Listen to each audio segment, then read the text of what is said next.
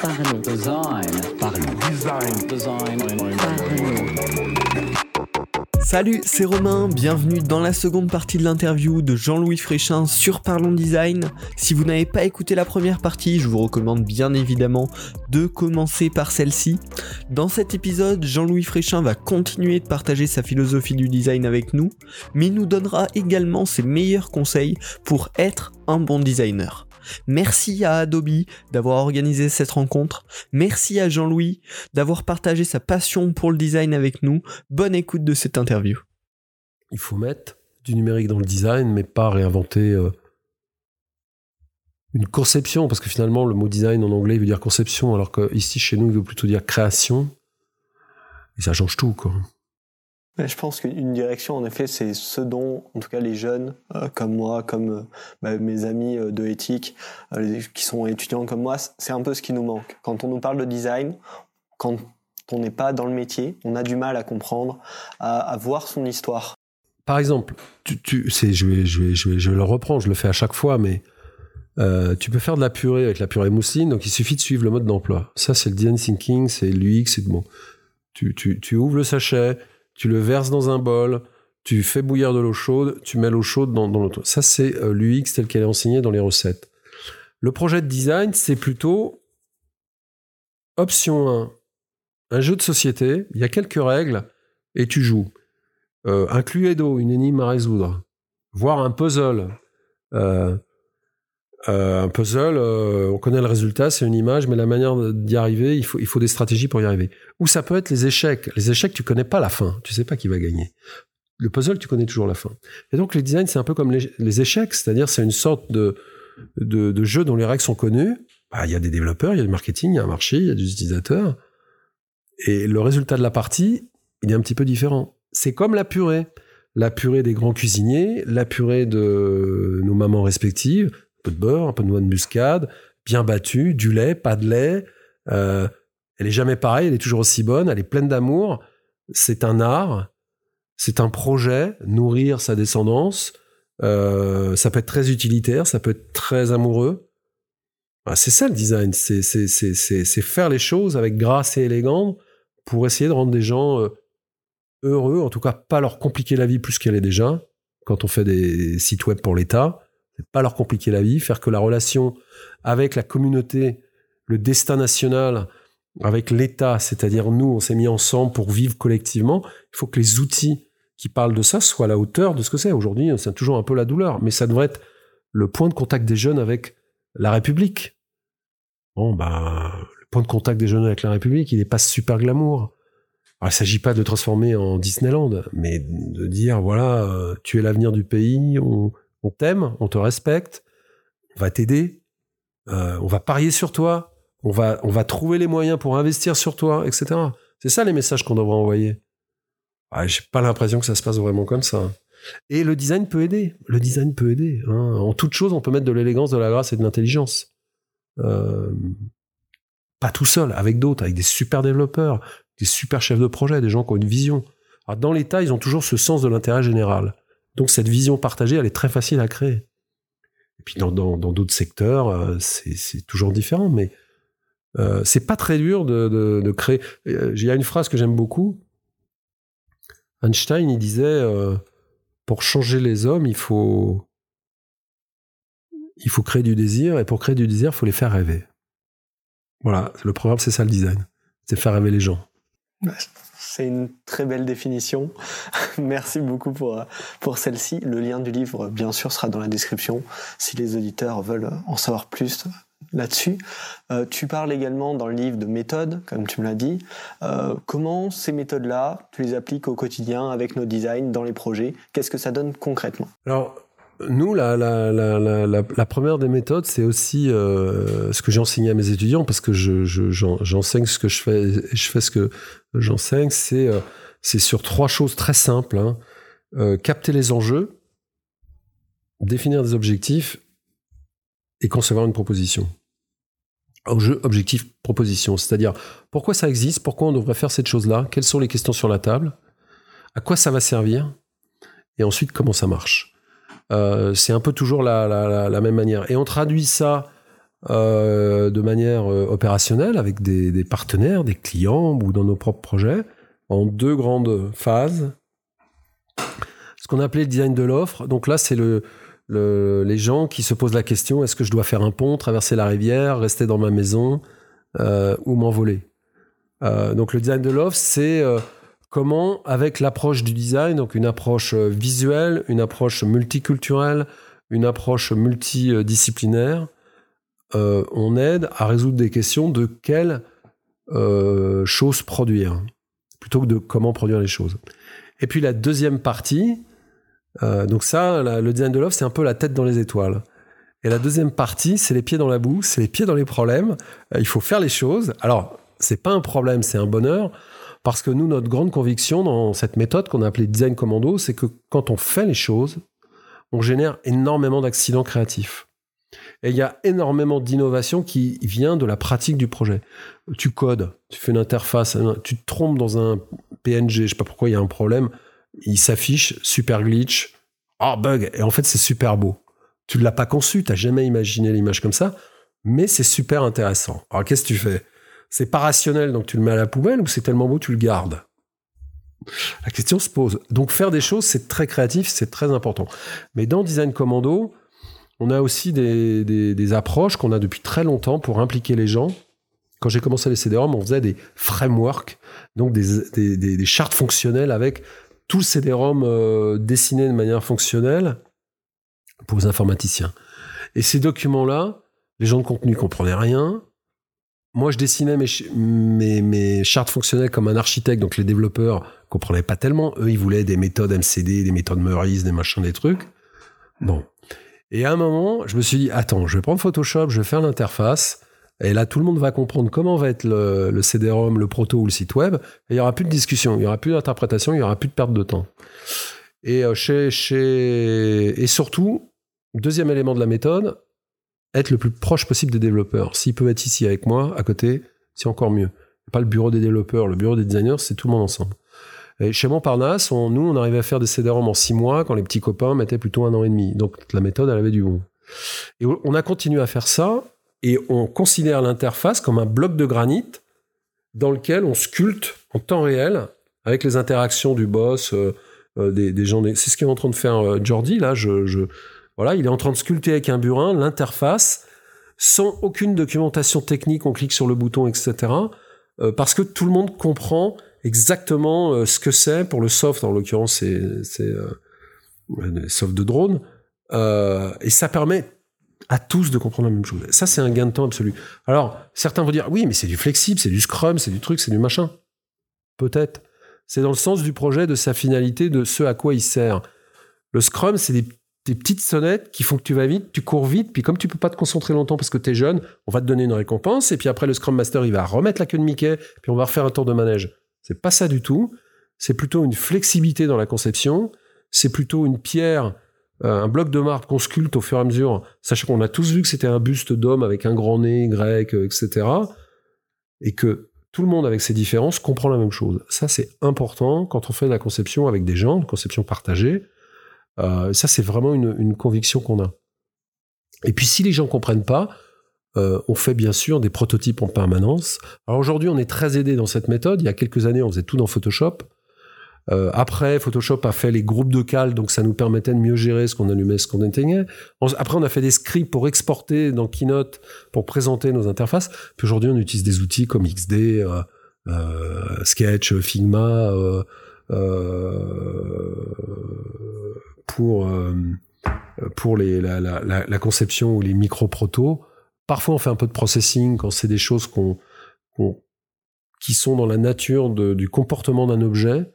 Euh, s'il a un déplacement poétique, s'il a une gravité, tu peux pas le faire dans, dans Figma, dans XD, etc. Donc il faut faire un peu de code pour, pour surprendre. Euh, et puis et puis on intègre aussi la production pour avoir le package complet avec des, des, choses comme Zeppelin pour pour pas passer des heures à documenter les couleurs, les trucs, les mains. On perdait un temps infini et euh, en fait euh, alors que notre valeur ajoutée, elle est pas là. Notre valeur ajoutée, elle est vraiment dans la conception et dans l'intelligence qu'on met dans les choses plutôt que de, documenter le fait qu'un un bout de gif euh, soit euh, Exatan ou Pantone Temps ou Hervé Béton, alors qu'il suffit de mettre la pipette dessus pour l'avoir. Et Zeppelin fait tout ça, et il fait le, le référencement de tout, donc c'est très très bien. Euh, J'adore parce que chez mon, chez Montparnasse Multimédia, on se tapait tout à la main, le découpage. Et ça prenait un mois, parce que dans un CD-ROM, il y en a des, des bouts de d'interface. hein. Ça, c'est la méthode très pratique. Et puis, euh, surtout, l'intelligence de tous les gens qui sont ici, qui ont tous des doubles formations, graphistes et designers numériques, designer produit et designer numérique, euh, designer produit et designer numérique, euh, designer de mobilier et bientôt designer numérique, parce que le design, c'est un peu une école aussi. Euh, C'est-à-dire que les gens qui viennent ici euh, ont un potentiel, mais ils apprennent euh, notre, notre approche. Puis après, ils partent, et puis, pour certains, euh, happés par l'automobile, qui nous prend plein de gens, mais c'est autant une, une boîte où on travaille qu'une boîte où on apprend. Le processus de création fait partie de la formation finalement. Oui, puis de, du, projet tout le temps. C'est-à-dire que si euh, euh, je fais un truc et que c'est pas bien, Jordi il me dira non, non, mais je suis pas d'accord. Et puis s'il fait un truc, je dis c'est pas bien, je dirais non, c'est pas bien. Euh, mais on se donne des idées. je parle de Jordi parce que historiquement, il est de cette super école à Amiens, mais il a une culture, on l'a vu là à l'instant, du bricolage, de la conception 3D. euh, Bon, il s'y intéresse. Je vais pas lui dire non, Jordi, t'es le spécialiste des interfaces. On est tous universels ici. Et dans l'expo qu'on est en train de faire, tout le monde a le droit de dire euh, sur tous les sujets. Euh, on est, on est euh, d'abord, on est une trop de petite boîte pour se spécialiser. Puis j'ai tellement souffert de, dans, certaines boîtes où j'ai pu bosser de, ce- cloisonnement ridicule que ici, bon, les designers sont respectés parce que dans une boîte de design, si on respecte pas les designers, il y a un problème et que chacun euh, peut dire ce qu'il a à dire quoi, dans, la, dans la création. Et il y a une ouverture d'esprit sur le design général. Euh, oui, je l'espère, euh, faudrait leur demander, mais euh, je pense à, à Loïc. Loïc, il est arrivé sur une exposition pour une boîte qui faisait du caoutchouc, un chimiste. Euh, ensuite, il a dessiné un logiciel audio pour l'automobile. Ensuite, il est devenu expert mondial euh, des normes carbone euh, pour faire euh, des outils de mesure du CO2 pour un des plus gros industriels français. Alors, c'est pas qu'on nous a demandé de faire le logiciel, ça on savait le faire. C'est qu'il nous a demandé tout l'environnement autour. Et notre job à nous, c'est d'apprendre à devenir spécialiste des problèmes qu'on nous pose. Et donc, on est devenu spécialiste des, normes de, de, de, de- de- sur les gaz à effet de serre, enfin un truc ultra compliqué. Et là, il coordonne euh, une expo sur le design euh, du haut jusqu'en bas, parce qu'on n'est pas beaucoup ici. Donc euh, ça va de ce que disent les gens à euh, le bois qu'il faut vernir pour l'expo et on est en retard. Bon, euh, Angelo qui est pas là, euh, c'est la même chose. Plus le code, il code comme un malade. Euh, donc euh, on essaye d'être euh, universel et, et de s'adapter à un monde qui change tout le temps, de toute façon. Donc on est toujours instable dans nos savoirs. C'est voilà, c'est c'est on pourrait dire le design est instable parce que le monde est instable, donc tu peux pas t'appuyer dans tes certitudes. Si tu t'appuies sur l'état de l'art qui t'est qui appris quand tu es à l'école, euh, bah, l'état de l'art il va s'effondrer au bout de trois ans. Alors en numérique, tous les ans ça change. Imagine. Donc faut bien apprendre à se positionner en permanence. Faut apprendre à vivre en instabilité. C'est ça le design en fait. Ouais, je suis tout à fait d'accord avec toi. Euh, on va passer à une dernière petite partie euh, pour cette interview avec quelques questions rapides. Euh, tu m'as parlé un peu des logiciels tout à l'heure. On s'est rencontrés grâce à Adobe avec le programme Adobe Insiders. Et bah, j'aimerais bien savoir quelle est ta relation avec les outils de design. Est-ce que pour toi c'est très important ou c'est un peu secondaire dans le processus? Est-ce que tu es très papier ou uniquement numérique? Alors c'est une très bonne question. En France, dans les écoles, je vais caricaturer, mais dans les écoles publiques, euh, le nombre de fois, et comme je suis un pionnier du numérique, le nombre de fois où j'ai entendu, oui, mais c'est qu'un outil. Les gens comprenaient rien à ce qui se passait. On vit quand même une révolution industrielle significative, aussi importante que celle du, du, du, du, pétrole et de l'électricité il il y, a, il y a 100 ans. Euh, donc, dans les écoles françaises, euh, il était de bon ton de dire, mais ce, ce n'est que des outils, le design reste le design. Sauf que dans l'histoire des technologies, il n'y a pas une technologie qui n'est pas créée ce qu'on appelle des déterministes, c'est-à-dire des modifications sur la manière dont les gens euh, vivent. La voiture nous a projeté dans une autre relation au temps, le train nous a projeté dans une autre relation à l'espace, euh, l'électricité nous a projeté dans une commodisation de l'énergie et nous a donné la lumière la nuit. Bon, ça a quand même un peu changé les maisons, l'architecture. Et ben les outils numériques, c'est la même chose. Alors il y a deux types d'outils. Il y a des outils qui enferment et il y a des outils qui libèrent. Un exemple que j'apprends, que, j'adore, pardon, Photoshop, c'est un peu les deux. Photoshop, tu peux tout faire avec lui. C'est un- un- un- un- une boîte à outils absolue. Mais la manière dont les gens utilisent Photoshop pour retoucher euh, les gens dans la photo fait que c'est devenu un genre en soi, à la limite de la caricature. Ah, il a été Photoshopé. C'est même devenu un adjectif. Et moi, je préfère la première euh, utilisation de l'outil, c'est-à-dire l'outil générique qui permet de faire ce que tu as à faire. De manière totalement, euh, non pas libre, parce que les contraintes sont très structurantes, mais qui te permet de ne pas subir ce que le fabricant du logiciel veut que tu fasses. Euh, le flow. Alors voilà, dans les agences de pub, on travaille comme ça, donc tous les gens qui utilisent tel ou tel logiciel vont travailler comme dans les agences de pub. Non.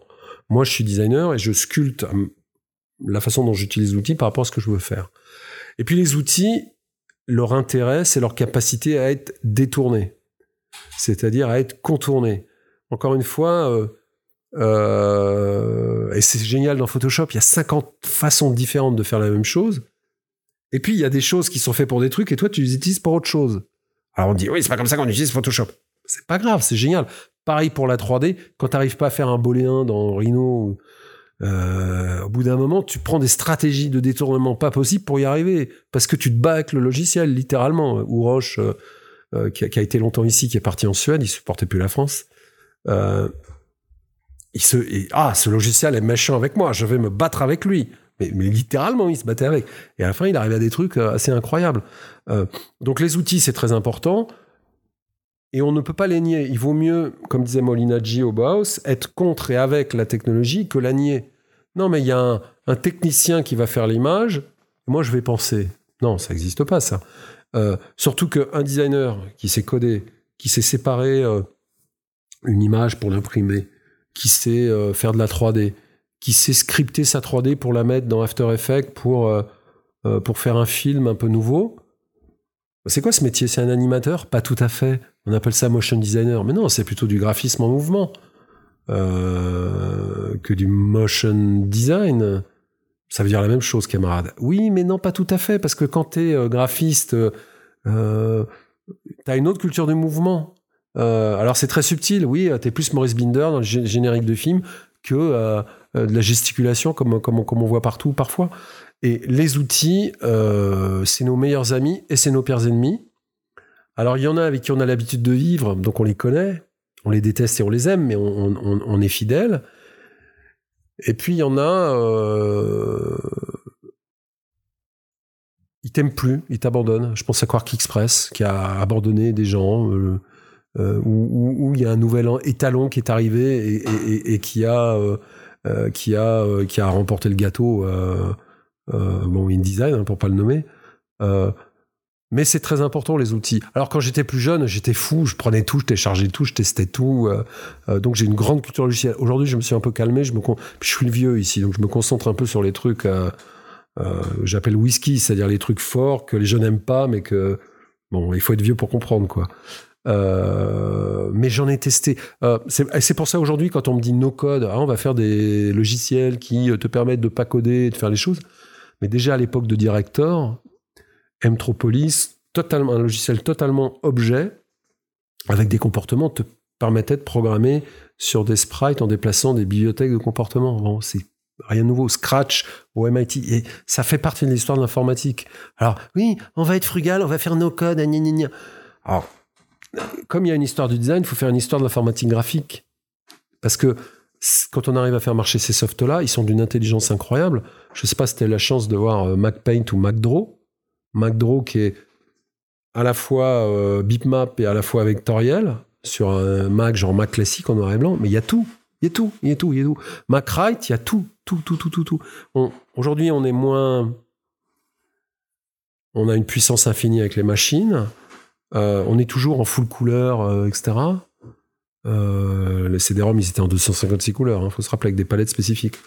Euh, aller dans l'histoire des logiciels, ça permet de voir vraiment. euh, ça permet d'avoir un espace de création hallucinant qui est hyper enrichissant pour faire des sites un peu radicaux ou des softwares un peu radicaux et tout. Parce que, comme dans le cinéma, en numérique, dans les dix premières années, on a à peu près tout inventé. Puis tu travailles pas un outil que t'aimes pas. Alors donc, euh, à un moment, il faut, faut, faut choisir le tien. Parfois, tu le subis dans la 3D, il y a moins de richesse que dans le, dans le, dans le, dans le graphisme. Et dans les outils qu'on utilise, le design de ces outils est important. L'open source, c'est fantastique, mais le design dans les outils open source, c'est simple, il n'y en a pas. Donc, euh, ou c'est une pâle copie de, de CorelDRAW, ça le fait pas. Donc, euh, les outils qu'on aime, c'est des outils qui nous sont utiles, qui nous servent, qui sont une sorte de prolongement de nous-mêmes, et avec lequel on peut un peu biaiser. Parce que sans détournement, euh, les outils sont pas des outils. Un marteau, on fait ce qu'on veut avec. Hein. Et bah, euh, les softs qu'on utilise,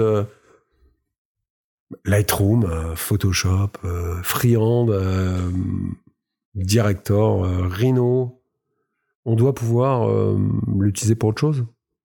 Pour, la, pour, les images de synthèse, qui est hallucinant de, puissance. Ça, c'est important, vraiment. Et puis, c'est une source d'inspiration parce que le web devient très applicatif. Il y a beaucoup de projets qu'on fait qui sont des applications.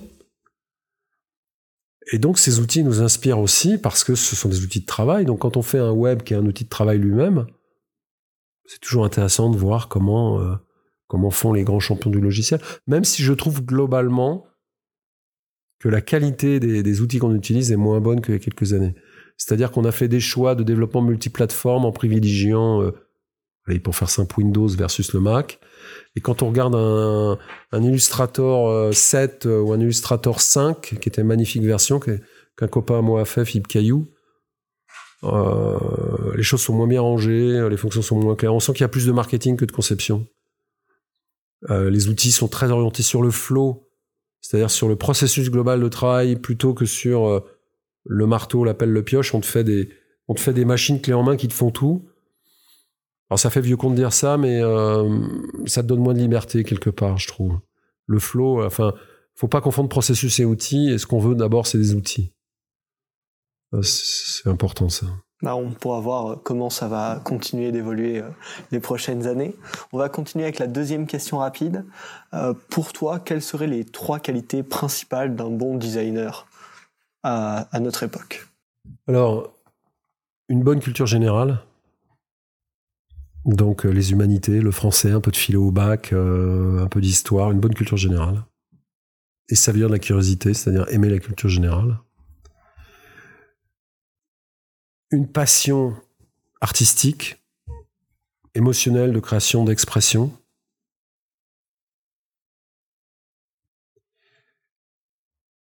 et une capacité à bien ranger les choses, c'est-à-dire à raisonner correctement. Pour compenser la partie artistique. La partie artistique, c'est la, la folie. Et la raison, c'est, pas l'ordre, c'est la, la- c'est la raison, c'est-à-dire c'est euh, le jugement pour faire les synthèses. L'architecture de, l'art un peu libre, en fait. Bah, c'est pour architecturer exactement euh, une énergie créative. Euh, un designer, c'est à la fois quelqu'un qui est fou et c'est à la fois quelqu'un qui range bien. Enfin, fou, c'est-à-dire qui est créatif, mais c'est aussi quelqu'un qui range bien. Euh, et dont le métier est de bien ranger les choses avec harmonie et élégance. Et puis, comme il doit surprendre, la culture générale, ça lui permet de, de ne pas être simplement une main qui s'exprime. Hein, euh, moi, je suis intelligent, j'ai fait Sciences Po, mais toi, euh, qui dessines bien, tu vas me faire mon dessin, tout ce que je te demande de faire. Euh, c'est aussi un auteur qui, un auteur au sens quelqu'un qui pense par lui-même, qui fait des propositions pour améliorer le défi que l'entreprise a à résoudre. Donc ces trois qualités-là sont, sont, sont, sont importantes. Puis la dernière, on n'y peut rien, c'est qu'il faut du temps pour devenir designer. C'est-à-dire que à 20 ans, on a énormément d'énergie, de doute et de, de, gourmandise du monde et d'inquiétude. Et on est une, un aimant à, à nouveauté. Et la bascule dans euh, transformer ça en énergie productive, ça arrive vers 25 ans. Là, on commence à être plus sûr de soi. Euh, L'adolescence est terminée. Et donc, il faut, il, faut, il faut du temps, il faut de la maturité. Euh, euh, on n'est pas. Oui, ah, les jeunes, ils sont doués avec l'ordinateur, mais faire des dessins à 10 ans euh, dans sa chambre avec Photoshop, c'est formidable. Ça remplace les maquettes d'avions de- du temps jadis. Mais devenir designer, c'est faire de sa passion, de son être, un métier. Donc, euh, voilà. Avant, euh, avant le temps de la maturité, 24-25 ans. euh, D'ailleurs, quand j'étais enseignant, tous les jeunes gens filles et garçons qui avaient eu le bac à 17 ans et ils avaient un petit coup de mot dans les études, il y avait un petit break, un petit... hein. et puis hop, la, la, la, la, la maturité reprenait le, le, morceau et, euh, et voilà, à la sortie de l'école, tout était réglé. quoi. Euh, Parce que euh, c'est physiologique, c'est comme ça. C'est- pas grave, c'est pas... euh, je- J'empêche personne d'être designer à 23 ans, mais j'y crois pas une seconde, voilà. Parce que un, un, un, homme euh, avec un, grand H... le genre humain euh, a besoin de temps pour, euh, pour, pour, pour penser les choses avec, euh, avec raison et énergie, parce que quand on est jeune, l'énergie, c'est un des éléments de la réponse et de sa valeur. Prendre le temps d'explorer et de découvrir. Oui, parce que on peut pas devenir designer en m'écoutant. On doit pratiquer, pratiquer, pratiquer, se tromper, réussir, réussir, se tromper, se dire j'aime pas ça. Ça, j'aime beaucoup. Ça, c'est chiant, mais à la fin, c'est vraiment gratifiant parce que, ouais, ok, j'ai appris à régler des typos. Bon, mais à la fin, mais ça change tout. C'est tellement plus juste, c'est tellement plus, plus, plus, plus, plus élégant. Euh, Ah ouais, Fréchel, il arrête pas de dire qu'on n'a pas de sens de proportion. Pourtant, on fait le truc en 3D. Ouais, mais t'as pas d'échelle dans le sol 3D, donc capter les proportions, à un moment, il faut passer du temps sur la chose, faut la faire à la main, une maquette. Euh, et puis là, on commence à sentir, bah oui, euh, une chaise, elle a une proportion euh, qui sont dictées par le corps humain, par l'environnement, par les maisons. On peut jouer avec ça, mais pour jouer avec ça, c'est comme jouer avec une gamme de jazz. Il faut avoir l'habitude. Et, ça, ça prend du temps à apprendre. On peut pas te transmettre directement. Qu'est-ce qu'un- qu'est-ce qui est le beau, qu'est-ce qui est pas le beau? Pourquoi ton projet est bon Pourquoi ton projet est pas bon? Pourquoi ton, ton projet est cohérent et pourquoi il n'est pas cohérent? C'est la cohérence qu'on juge beau, ça veut rien dire, mais bah, il faut du temps pour apprendre ça. Euh, pour bien équilibrer euh, l'ensemble des réponses, euh, pour, être dans la quintessence de la purée, pour revenir à la métaphore culinaire, et pas juste être dans des pommes de terre écrasées avec un peu d'eau et du beurre. Alors ça, c'est pas la bonne purée. Ça, c'est la purée d'étudiant vite fait. Ah non, la purée. Et c'est trois fois rien. Donc pour arriver à cette subtilité-là, il faut du temps. Mais c'est pas grave. Hein. Je veux dire, les années, les années d'étudiant, c'est les meilleures. Donc bah, voilà, tu passes cinq ans d'études, tu- c'est les meilleures années de ta vie. Donc profites-en. Eh bien, merci beaucoup. C'est, je pense, très inspirant pour euh, tous les auditeurs du podcast. On va arrêter euh, cette interview ici. Je vais te laisser le mot de la fin. Où est-ce que on peut te retrouver? Qui est-ce que tu invites à lire ton livre? Je te laisse le mot de la fin. Bah, on peut retrouver nos designs sur euh, nodesign.net pour voir les projets, sur euh, le blog de Nodesign pour voir quelques articles que j'écris régulièrement sur des sujets qui me passionnent, qui sont toujours liés au design. Et puis j'invite tous les gens qui s'intéressent à la création, à l'innovation, au numérique, mais aussi euh, au monde tel qu'il est, euh, euh, et un peu ce que nous avons oublié, la puissance des objets, la puissance de questionnement un peu plus profond, les réponses très pragmatiques pour faire les choses mieux. Tous les gens qui sont intéressés par voilà quoi faire de sa vie, parce que ça peut aider des gens qui voudraient devenir designer, comment travailler autrement, comment nourrir ma pratique, comment remettre parce que j'avais fait des études de design aujourd'hui, je suis dans le numérique, j'ai pas l'impression que c'est la même chose. Comment remettre tout ça dans l'ordre Euh, Je pense que j'espère que ça peut les aider en tout cas. J'ai mis 10 ans à le faire, donc euh, je, souhaite profondément que ça puisse aider des gens. C'est vraiment pour ça que c'est l'ambition de ce, bouquin, c'est aider des gens à, éclaircir les idées comme ça, a éclairci les miennes euh, au départ. Voilà. En tout cas, merci, c'était très agréable. Merci à toi, Jean-Louis. Merci d'avoir écouté cet épisode, j'espère qu'il vous aura plu. Si c'est le cas, pensez à vous abonner pour suivre les prochains épisodes de Parlons Design. Un grand merci à Jean-Louis Fréchin d'avoir partagé toute sa passion pour le design avec nous. Le lien de son livre est disponible directement dans la description et il devrait très probablement vous intéresser. Euh, encore un grand merci à Adobe grâce à qui j'ai eu la chance de rencontrer Jean-Louis et qui a organisé toute cette rencontre pour l'interview. Euh, c'est top. Merci beaucoup Adobe. Et enfin, je vous invite, vous les auditeurs, à partager ce podcast autour de vous, à lui laisser une note sur votre plateforme de podcast préférée. Et puis désormais, nous nous retrouvons la semaine prochaine pour un épisode plus traditionnel de Parlons Design. Salut.